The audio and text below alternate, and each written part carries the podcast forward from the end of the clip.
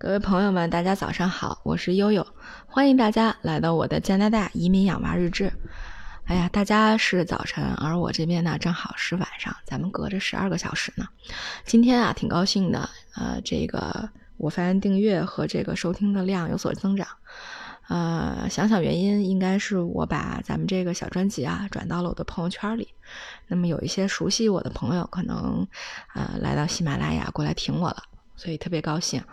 呃，以后呢，除了分享一些这个教育、留学、移民、什么旅游、吃喝玩乐的这些介绍以外，还要多加一些又有自己的观点和想法。嗯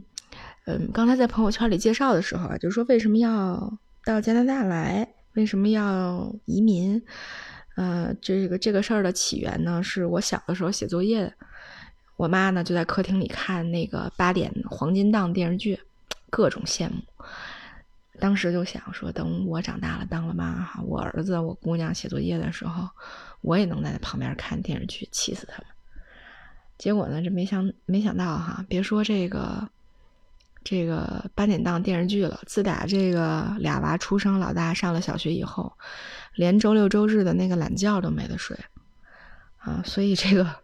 我和这娃的爹属于一拍即合，蓄谋已久啊！这个去年十二月份就在中加关系濒临破裂的这个风口浪尖我们全家就搬到了这个多伦多东北的这个小城万锦，终于这中加关系就破裂了。啊，很多朋友吐槽说，这你就是压倒这个两国友好关系的最后一根稻草，行吧？这锅咱们就舔着脸背一下哈。那个，呃，说回来，就是为什么要做这么一个，就是为什么要来加拿大呢？为什么要呃跟大家做这些关于生活呀、教育啊、移民啊这些充满了烟火气的分享？嗯，其实还是想说，呃，去记录生活，呃的同时，呃，能够和以前的老朋友们和新朋友们去做一些心灵上的交流和分享。嗯。那么另外呢，就是因为我先生他在这边创业，也在做留学移民，嗯，我就想可能也给他积累一点原始素材，呃，所以呢，就是在这个新媒体上哈，以以这个三十三十八岁的高龄，也成为了一个主播。哎，我现在一说主播，浑身都哆嗦，觉得 是吧？我为什么不敢去抖音上呢？就是根本不想用，不想依靠颜值，还是想依靠内容哈，来跟大家做这种交流和分享。嗯，今天呢，就想主要是说说很多朋友问我的问题，说为什么你们要来加拿大？其实，在很多朋友眼里，就觉得我们这种人还在这个年纪还这么嘚瑟，真的是没什么必要。因为其实我和我先生在北京的工作都挺好，也挺稳定的。他是房地产行业做商业地产，我是在一个金融行业的上市公司管人力资源管理。嗯，其实放弃和放弃的东西和代价都蛮大。嗯，就从收入上来讲吧，虽然说我们俩的收入就工资也就是个小康，但实际上整体的水平如果放在加拿大比，也能跑赢百分之九十的。加拿大的家庭，所以实际上放弃的东西还是挺多的，但是为什么还是毅然决然来了呢？我想可能么可能有那么几点哈，就是如果从教育上来说呢，我是这么想，就是因为我上高中的时候在天津的一个天津有五所市重点，我在其中一个重点学校的那个奥赛班，我们那个班当时的那个学制是非常奇葩的。就是我们没有寒假和暑假，然后呢，就是上午上大纲内的课是应付高考的，然后下午呢就是上各种奥赛班就是你比如说，因为我那时候是生物奥赛的，就是方向，所以呢，南开大学生物学生物系的老师就会过来给我们讲专业课，嗯，就基本上生物系的大学生上什么专业课，我作为我们从高一开始就已经开始修这些，相当于是先修课的这么一个概念了。然后，嗯，不就包括我在内，我们班一共五十多个同学都是这么折腾，基本上就是上半天正常的课，然后上半天奥赛课。嗯，我最后得了一个天津市的二等奖，然后我们班还有生物国家队的，但最后你会发现，其实到大学的时候，就大家都没有学这个。呃，我们那国家队的哥们儿，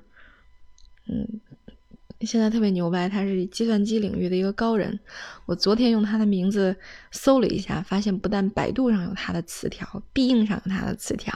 连有道词典查英文单词都有他的姓名，关于他姓名的词条，真是太牛掰了。嗯，但是你会发现，就是无论是我还是他，还是我们班大部分的人，实际上都没有做跟自己奥赛方向相同的事儿。这说明一个什么道理呢？说明我们用差不多一年半的。啊，学习的时间，去干了对我们人生没有任何意义的事儿，因为我们都没有走这个保送的道路，我们也都没有选原来的专业，嗯，所以我们基本上就是干了和我们未来的生活、往后的人生没有任何关系的事儿。我从现在就是因为我现在做人力资源，我们特别关注的是职业生涯设计。如果从现在我的专业再回看我当年做的事儿。我是觉得，哎，莫不如用这点时间去，是吧？早恋一下什么之类的，丰富一下人生经验，那多好呀！哈，这个，所以呢，这个加拿大这边就没有，确实学习压力上没有这么大，而且到了高中以后呢，他是先修两门职业生涯设计，然后为你自己是选文，呃，它不叫文理分科，它是分成好几个方向，比如说有科有工科学和工程。呃，科学有工程，然后有这个社会，呃，社会科就社会的这种，就社会学，然后还有商科，所以呢，就是你就大大就是大方向，就是你知道你自己在干什么的前提下，你去学习，所以我觉得这个至少，呃，比较不浪费精力啊，从这个精力和时间的角度上看比较节约，呃，这是。我觉得这个为什么要来的第一个原因，嗯，第二个原因是从是从这个是从医疗角度上考虑的。这个怎么说呢？就是，嗯，其实呢，悠悠以前在一个国家的金融机构工作，其实挺好，一铁饭碗。一六年年底的时候我就辞职了。为什么辞职呢？因为我老爸病了。我呢是家里的独生子女，呃，独独女。我先生是独子，所以我们俩就是那种四二二家庭，就是四个老人，两个这个正在工作要需要养家糊口的这个中年人，还有两个嗷嗷待哺的小孩儿。嗯，所以在这种情况下，我没有别的选择。像我这种情感需求比较高的，呃，我只能是放弃我自己的事业，先照顾我爸。所以基本上从单单位前脚迈出来，嗯，后脚呢就进医院陪我老爸住院看病了。那这个时间差不多有一年半左右的时间。嗯，后来因为我爸感染超级细菌，我们两个还被隔离了五十多天，就关在三零幺一个小病房里面。然后那是那是一七。哎，我想想啊，是啊，对，一七年的四月份，那年的四月份特别奇葩，就是你在北京，就这个四月，你看见了下雪，看见了下雨，看见了树发芽、长叶、开花、飘柳、飘柳絮、杨絮，哎，然后到这个叶子从嫩绿变成深绿，所以我从那个就是被放出来以后，哈。就只要有人跟我提到季节和月份相关的概念，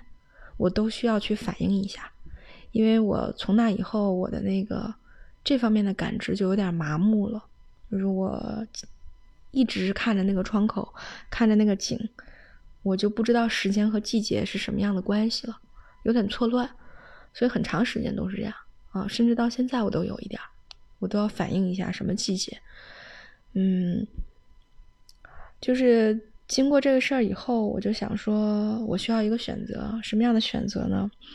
就是我老了以后，呃，我不需要我的孩子养我，政府可以养我。就加拿大和这个就包括我以前留学的英国，他们呃基本上属于一个全民医保的概念。英国是比较彻底的全民医保，加拿大这边呢，就是药你需要自己负担。这医保以后我可以给大家再详细讲一个。那就是大面上讲，就是你只要将来老了，真是得了重病了，你一住院，你就不需要孩子管了，你的所有的费用都是医院和政府负担，就实际上是政府负担。然后你也有护工，你也有饭，这些都不需要你自己花钱，也不需要你的家庭去去替你承担。所以我想，我至少希望能有这样的一个选择给我的孩子，就是如果他们真的是事业和家庭上。无法分身的话，我也可以，呃，在政府的照料下安度晚年啊，顺利度过这个，呃，需要在养老院和医院度过的时光啊。所以呢，嗯，这是第二个原因。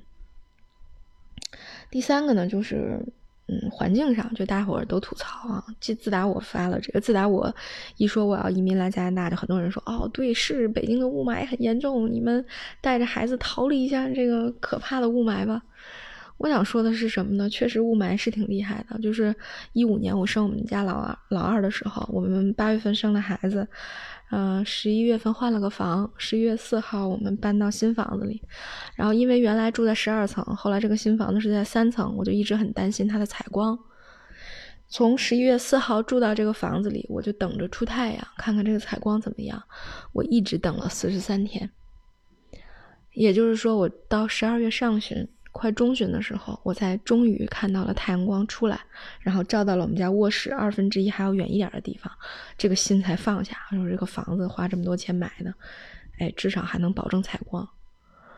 所以确实，你想雾霾在那一年已经非常非常严重了，但是这两年好像稍有好转啊，这是一个，嗯。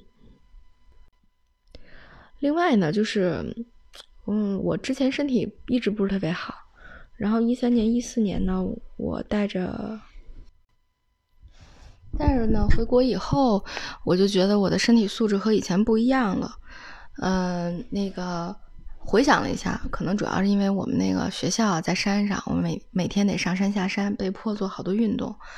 嗯，然后呢，另外就是干净的空气、食物和水。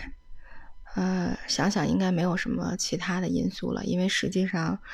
嗯，在英国学习的时候，其实要比在国内工作生活要累得多，因为要自己带孩子。那时候还没有老二，只有老大，我是带着老大去读书的，所以你要照顾孩子，要上学，要写作业，每天基本上写作业要到晚上两三点，所以其实非常辛苦。但是依然感觉身体素质有了很大的变化。就我回北京以后，觉得你让我在平地上走个三五公里，那都不是事儿。嗯，而且你想，我们生老二的时候又是自己坐的月子，啊，又带孩子是吧？又做饭，然后还坐月子，就基本上觉得，哎，很容易就就过来了。这以前都不敢想，所以我觉得从自身体验上觉得，哎，这个环境对人还是有一个很好的一个重塑，或者是其实这个影响比你自己想象的要大，啊，所以有这么一个前后对比呢，我也是觉得，嗯，这个。对成年人都是这么大的影响呢，我想对孩子的成长来说，可能这个边际的作用会更大。啊，这是第三个因素。第四个因素呢，是这样，就是，啊，我们家老大出生的时候是二零零五年，那时候我还是一特别懵懂无知的，那个不能说少女吧，但是反正就基本上属于特别懵懂无知。然后我甚至在老大没有出生之前就规划五个月要带全家去马尔代夫玩，要带着孩子做一次带着 baby 的旅行，然后酒店什么机票全都搞定了。但是最后呢，现实呢，现实是五个月的时候，我带着我们家大娃在北京市儿童医院住院。我们家的小朋友呢，从一出生啊早产低体重，然后就发现。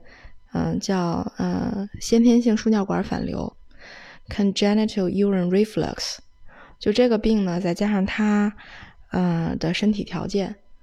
嗯，有一些特殊性的身体条件，基本上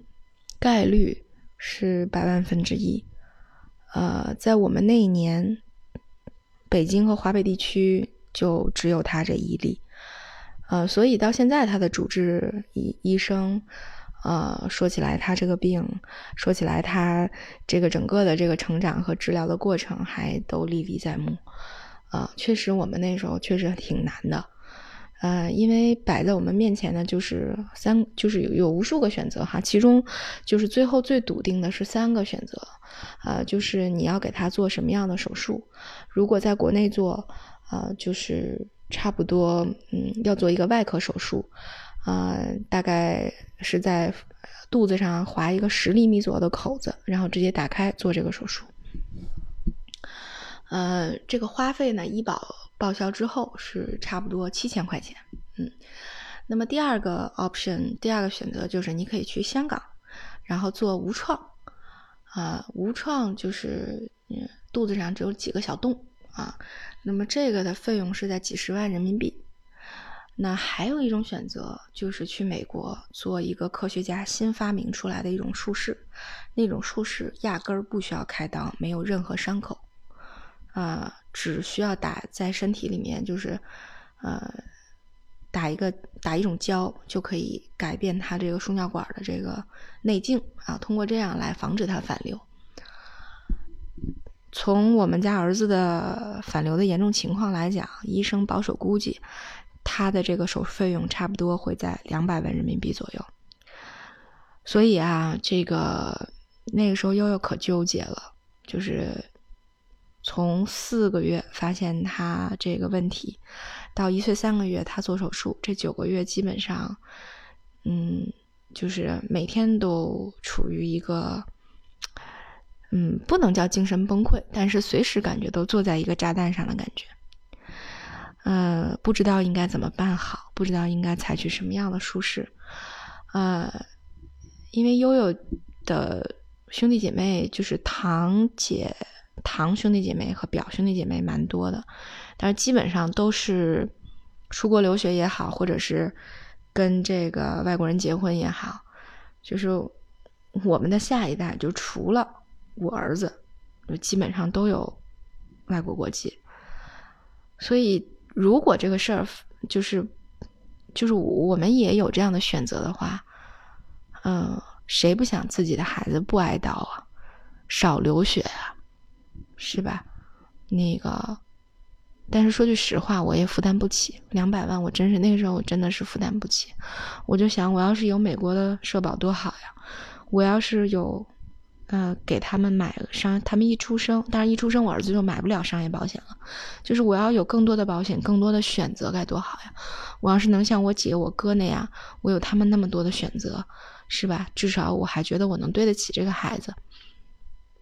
所以从那个时候开始，我就已经，我就觉得在心态上就开始有调整了。呃，当然，国内的外科手术的技术非常好，别看这个钱并不多，但是我儿子的手术很顺利，也很成功。他现在十岁的时候，我们去年夏天来加拿大之前，呃，去做手术，呃，去做这个术后的呃复查，周年复查。那他的 B 超的，就专门给他做 B 超的医生叫贾立群，现在已经是全国最著名的 B 超的主任了。呃，这个属于全国精神文明标兵，呃，上过春晚、见过主席的那种。呃，用他的话来说，他说如果不知道奥斯卡之前的这个、这个、这个历史。只是做 B 超，随便的普通的大夫做做 B 超，没有任何人能分辨出来他曾经做过这么大的手术。所以，国内的技术非常好，这是让我很安慰的一件事情。但是我依然有的时候会觉得自己特别的无力和无助，就是当你就是有选择摆在你眼前的时候，你没有能力去做这个选择，你会觉得自己特别的 low。所以这么多年，呃，我我是申请国家公派留学去国外看看，试着带着孩子去适应国外生活也好，还是最终做了决下了决心做了决定，呃，移民来加拿大也好，其实只是想给自己多一条路，想给自己的家人多一些保障，呃，希望在将来，嗯，需要做选择，或者说，嗯，需要去。开拓一个平台的时候，能够有更多的资源，呃，能够更多的保障。嗯，因为我们学人力资源呢，大家也知道，这个人类行为，对吧？人类的需求最基本的需求就是生存的需求，就是 safe，就是要活下来。嗯，但是。当活下来有很多种选择的时候，你就希你你就会特别贪婪的希望你囊括着所有的选择。反正对我来说，我就是得到的教训就是这样的。所以这是为什么，嗯，从他出生到现在整整十年，呃，就是我们终于迈出了这一步，实现了呃我想要的这样的一个状态。